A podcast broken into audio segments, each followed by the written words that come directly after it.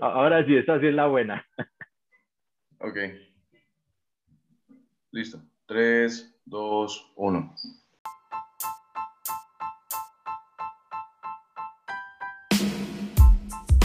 En Cobranza y Estrategia, hablamos con los protagonistas de historias reales de éxito y a veces de fracaso dentro de las áreas de crédito y cobranza de empresas relevantes en Latinoamérica. Hola, mi nombre es Julio García. Y yo soy Daniel Acevedo y los estaremos acompañando junto con expertos del crédito y la cobranza, los cuales compartirán con nosotros un poco de su experiencia, los retos que afrontan en sus equipos y cómo los han sorteado. En el capítulo de hoy tenemos a un invitado con más de 10 años de experiencia en crédito y cobranza. Él es Jair Carmona. Trabajó en TV Azteca como asistente de dirección, posteriormente en Federal Collections Bureau, donde creció desde gestor hasta gerente senior. Y luego de esto se aventuró a tener su propio call center. Actualmente Jair es gerente de operaciones, tanto para México como para Colombia, en Cobra, y hoy nos va a compartir un poco de su experiencia. Hola Daniel, hola Julio, un placer estar con ustedes el día de hoy. Muchas gracias por la invitación. Bueno, muy pues bien, estamos muy, muy felices, muy, muy felices, muy entusiasmados de, de, arrancar este, este primer capítulo. Este primer capítulo es un abrebocas, un capítulo introductorio a lo que se viene de aquí en adelante en el podcast Cobranza y Estrategia, un podcast muy enfocado a, a nuestra industria, a la industria del crédito y la cobranza, donde vamos a estar aportando muchísimo valor desde la experiencia que tenemos en Cobra y desde los invitados, que como bien lo decíamos en la introducción, son protagonistas en estas historias reales de éxito y a veces también de fracaso en, en, temas relacionados a la industria del crédito y la cobranza. Este primer capítulo, Julio, es, es hecho prácticamente por los de la casa, por los locales. Eh, Julio hace parte del equipo de Cobra, al igual que Jair. Y, y, pues nada, comencemos. Julio, ¿qué tal te parece si, si arrancamos? Me parece perfecto, Daniel, claro que sí. Jair, pues bienvenido. La verdad estamos muy contentos de que te encuentres aquí con nosotros el día de hoy. Me gustaría hacerte unas preguntas. Realmente eh, me gustaría empezar por lo inicial, ¿no? ¿Qué es Cobra? Cobra es una startup, una fintech que que se crea a partir de una necesidad, de una necesidad que, que, se tenía en ese momento. Creo que como toda, la gran mayoría de las fintechs, de las startups, se crea por una necesidad de mercado y un nicho que se tiene ahí, ¿no? Es eh, una fintech la cual se basa o, o, la base está enfocada en economías compartidas con nuestras personas. Eh, a grandes rasgos nos dedicamos a hacer cobranza de campo, a llegar a donde la gran mayoría de, del mercado de visitas no llega. Eh, nuestro modelo está enfocado en que nuestros gestores sean sus propios jefes, que controlen sus horarios, que hagan sus rutas y que sean eficientes con las herramientas que se les dan de parte de la aplicación y con la capacitación. Creo que si pudiésemos resumir en dos palabras, Cobra es una empresa de economías compartidas, la cual mayormente inició en un proceso de, una necesidad en la industria de la cobranza y que se ha ido adaptando a las diferentes necesidades de nuestros clientes. Buenísimo, eso está súper, súper interesante, Jair. Ahí de pronto para, para retroalimentar, eh, como bien lo decíamos, estamos en casa, entonces todos nosotros conocemos y vivimos a Cobra el día a día para retroalimentar, hay una forma de entender qué es algo viéndolo desde el otro lado y es que no es Cobra. Cobra no es un despacho de cobranza, que es importante mencionarlo. Cobra es una empresa de tecnología, ¿no? Como bien lo dice Jair, y es a través de la tecnología eh, que nosotros aportamos o apalancamos a estos agentes en la última milla, ¿no? Aquí me gustaría compartir con ustedes una, una definición, y con toda la audiencia, una definición muy al punto para que tengamos más, más contexto. Cobra básicamente es una plataforma digital, ¿no? El objetivo que nosotros tenemos es ayudar a instituciones financieras y a retailers y estamos incursionando en otras industrias, ¿no? Estamos hablando bancos, fintechs, cooperativas, retailers, etcétera, eh, energías renovables, y les damos acceso a agentes financieros de confianza en la última milla, es decir, en campo, eh, para que resuelvan sus necesidades de conectar con sus clientes en la, última milla, en la puerta de sus casas. Y esto lo hacemos a través de un marketplace, una plataforma donde los clientes cargan sus necesidades o requerimientos en campo y los disponibilizan para que estos agentes de confianza dispuestos a trabajar bajo demanda los apoyen a realizar estas gestiones.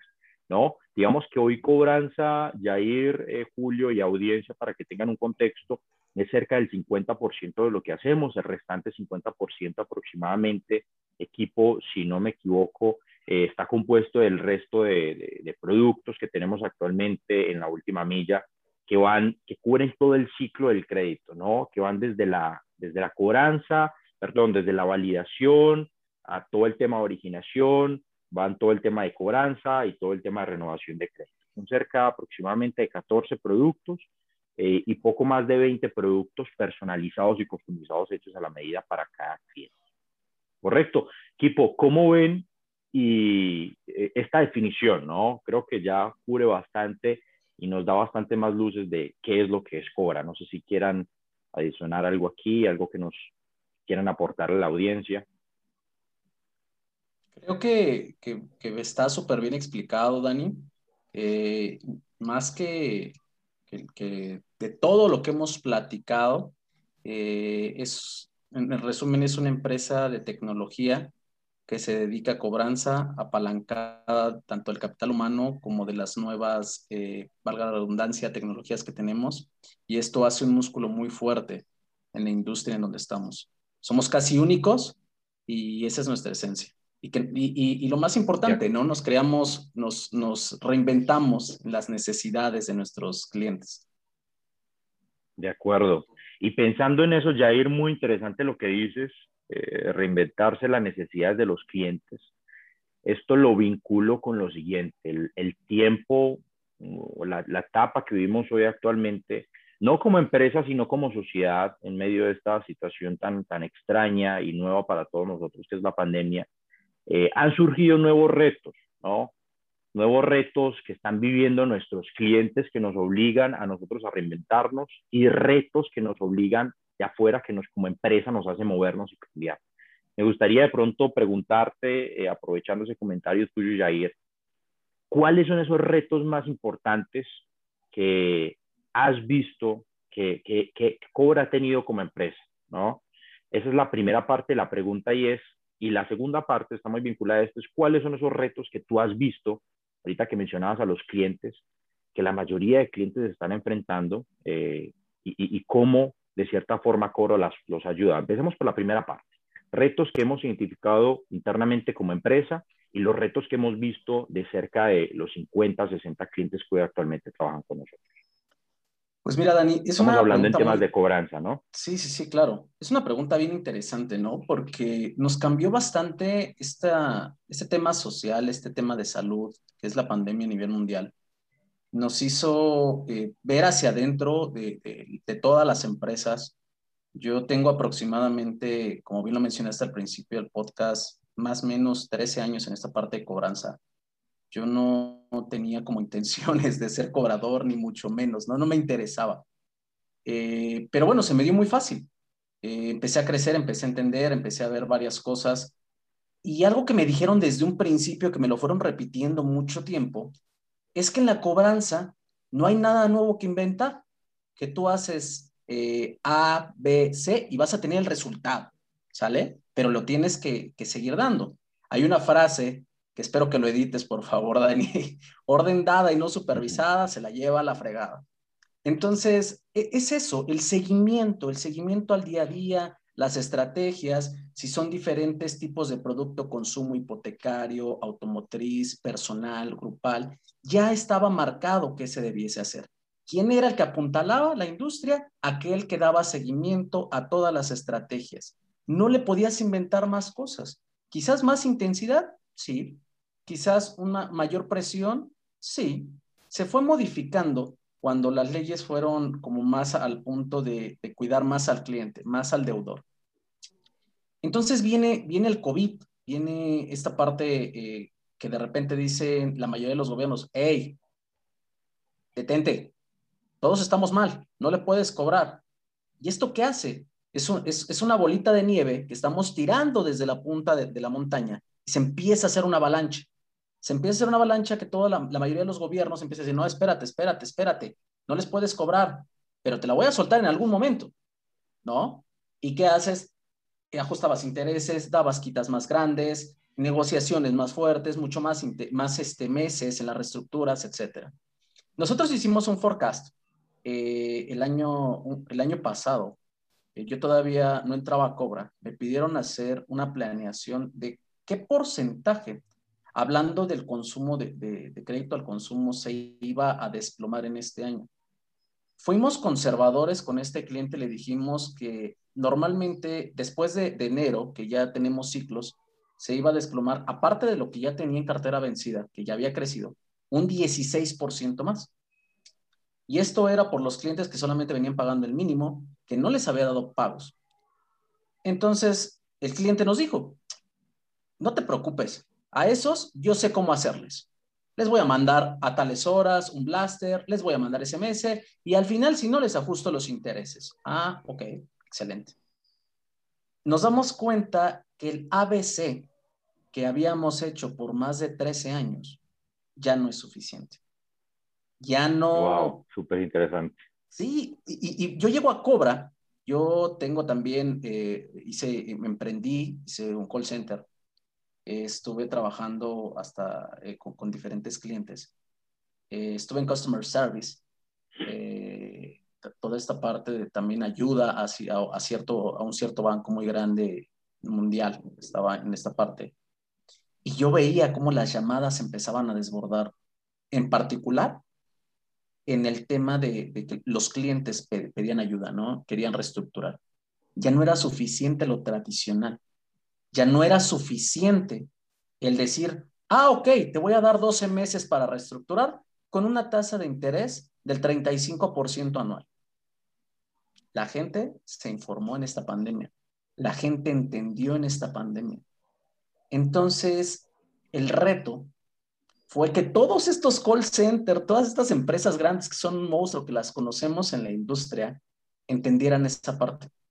Sí, tuvieron más ingreso, Lógico, porque tenían más cartera, no porque fueran más eficientes, claro. sino porque tenían más cartera. Y, decían, oye, me está yendo súper bien. Sí, claro, tienes mayor, mayor ingreso, porque tienes más cartera.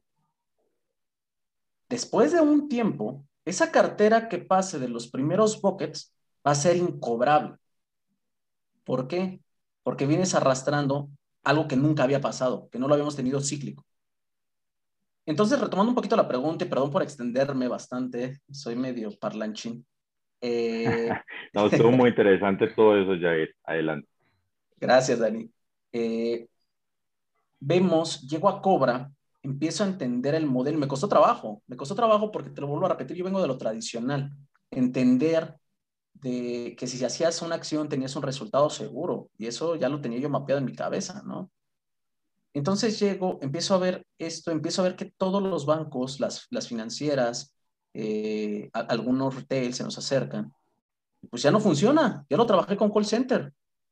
Oye, ya lo trabajé con tal o cual call center, yo los conozco, sé cómo trabajan. Ya no funciona. Wow. Dices, entonces ahorita el reto es pensar fuera de la caja. El nombre del juego Exacto.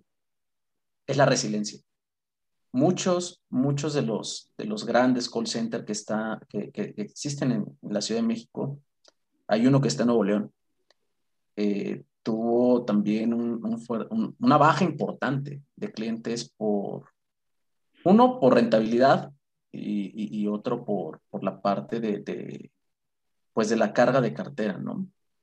Entonces, cuando yo llego a Cobra, digo, ¿qué puedo hacer diferente? Es pensar fuera de la caja. ¿Qué hacemos como equipo? Lo primero es entender las necesidades de la cartera, es adaptarte, hacer un traje a la medida, ser flexibles. ¿Qué necesitas? Platicar como socios de negocios. Oye, hay una frase que creo que la he dicho mucho y es algo que, me, que de repente dices, ¿no? Dani, eh, Si a, si a mi cliente le va bien, a mí me va bien. la frase patentada de Jair. Exacto.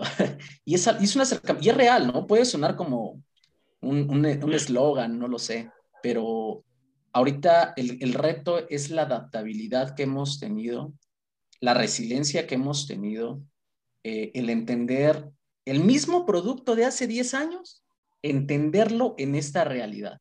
Los productos siguen siendo los mismos, Dani, los productos que tienes en el mercado. La realidad es la diferente.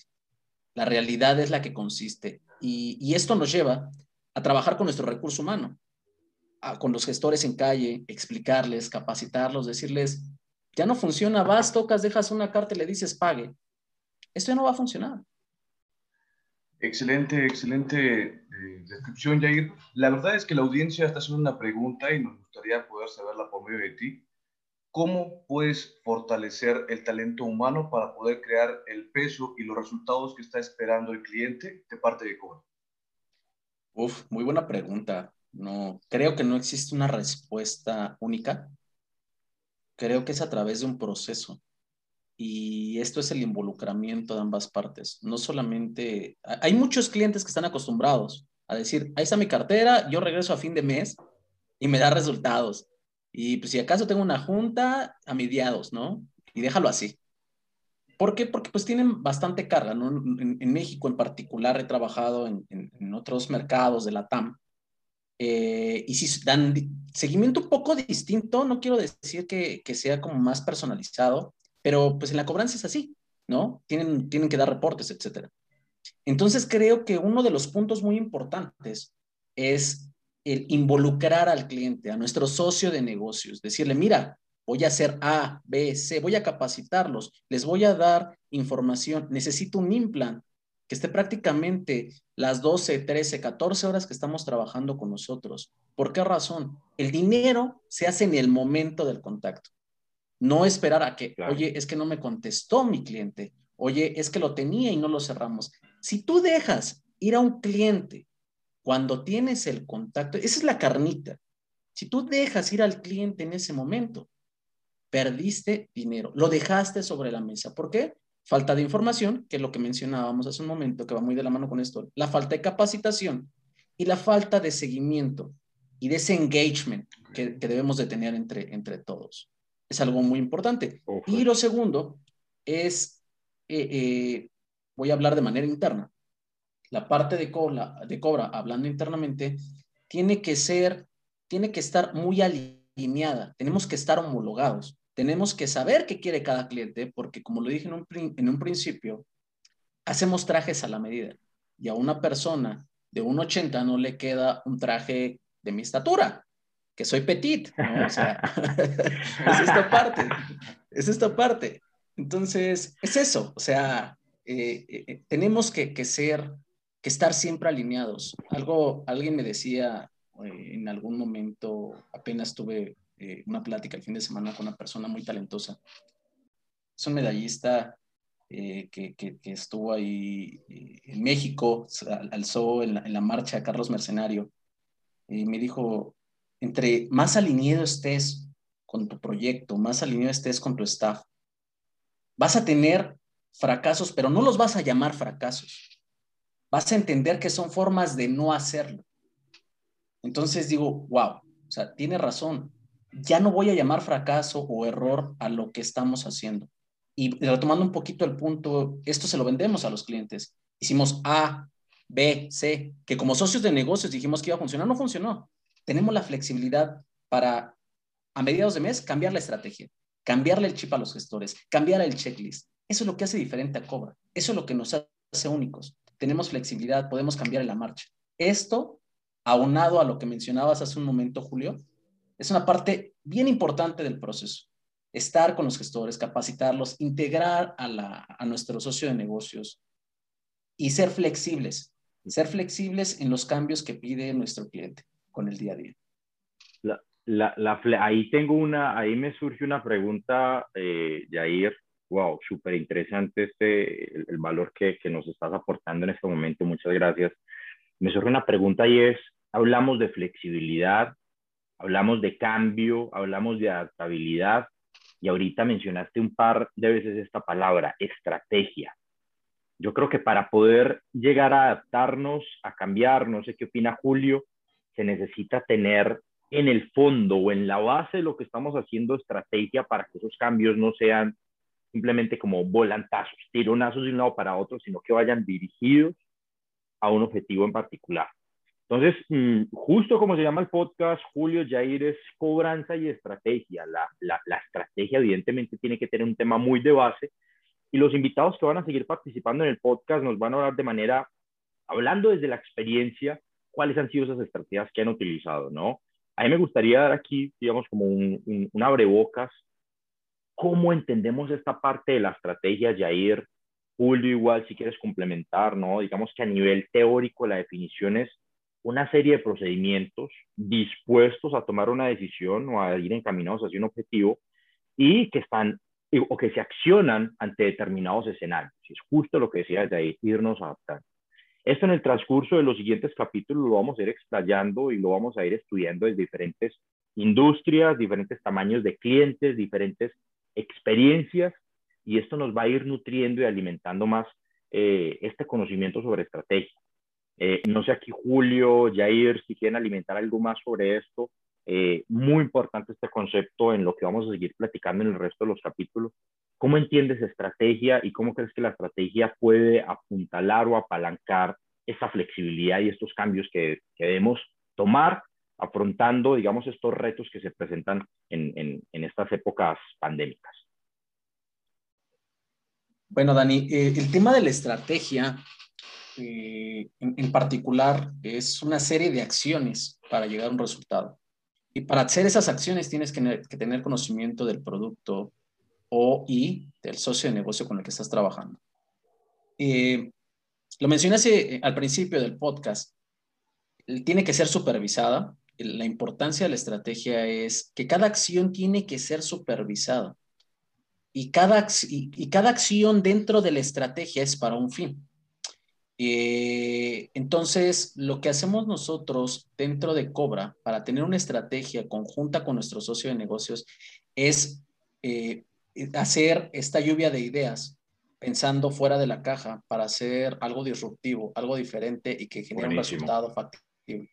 Entonces, pues esta serie de acciones es importante porque tenemos que tener un resultado. La diferencia de cobre, la flexibilidad que, mencionabas, ¿cómo le haces? O, sea, o, ¿Por qué? Para no dar volantazos. Ah, ok. Tenemos deadlines. O sea, decimos, oye, Daniel, ¿te parece si esa estrategia la ponemos no para el día 15? No, a mí no me sirve el día 15. O sea, ya es post-mortem, ya no me importa. Ya, vamos a hacerlo de aquí a tres días. Si funciona, éxito y le seguimos agregando. No funciona, pero creemos que está encarrilada porque nos basamos en métricos. No, Cobra no, no da palos de ciego.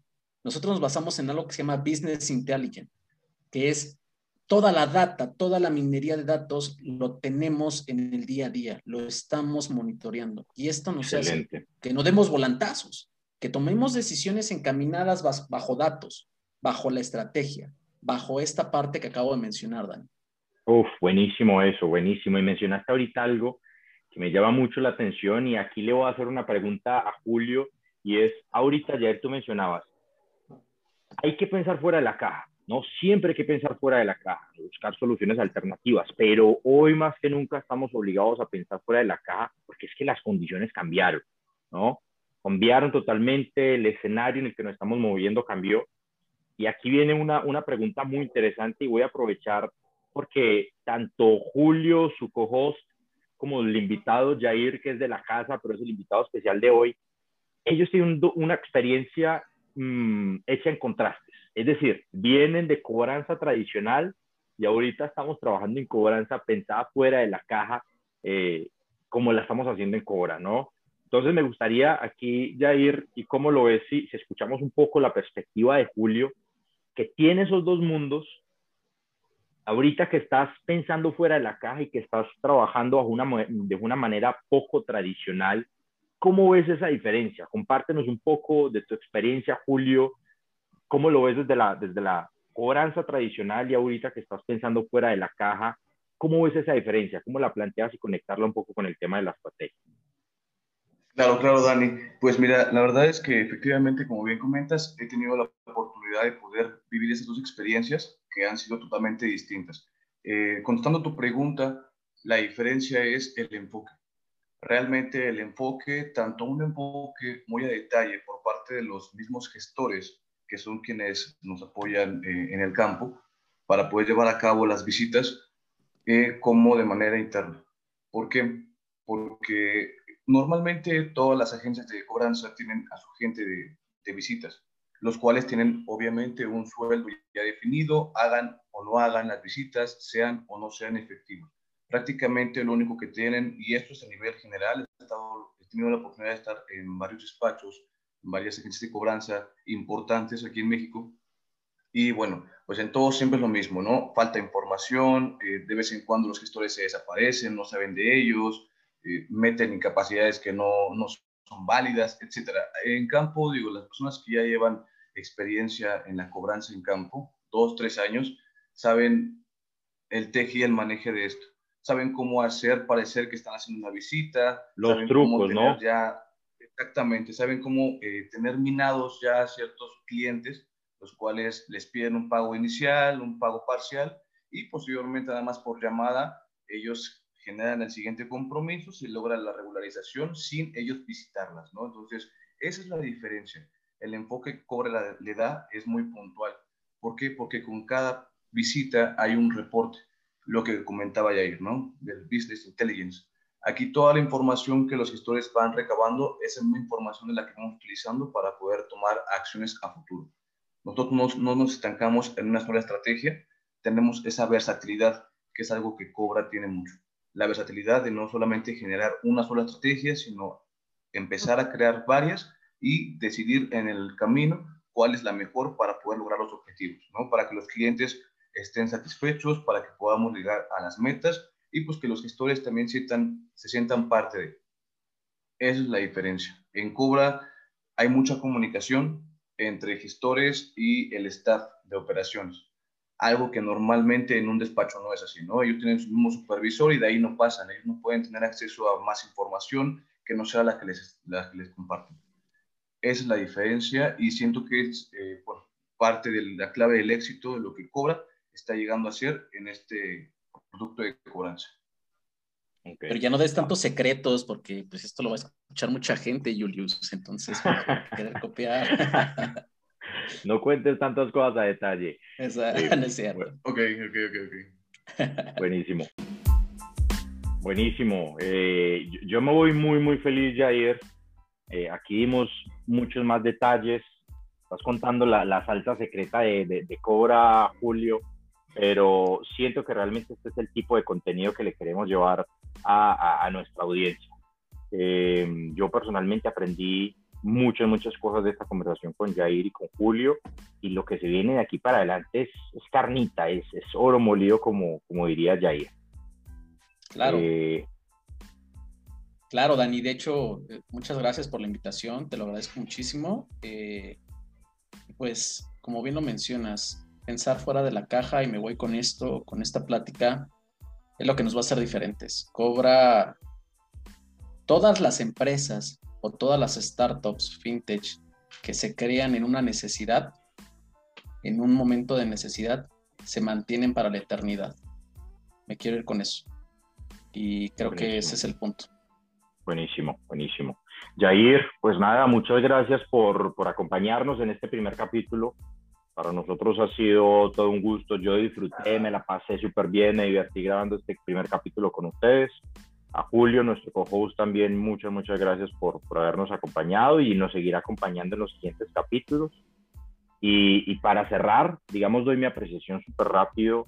Eh, me entusiasma mucho invitarlos a ustedes, nuestra audiencia. Los siguientes capítulos vamos a tener expertos del crédito y la cobranza de instituciones no solo financieras, digamos que gran parte van a ser financieras, muy relevantes no solo de México, sino también de Colombia y de algunos otros países. Eh, les voy a adelantar solamente por, por lo pronto tres clientes que nos van a estar acompañando, o tres financieras que nos van a estar acompañando, contándonos desde su experiencia, desde los retos que viven en el día a día.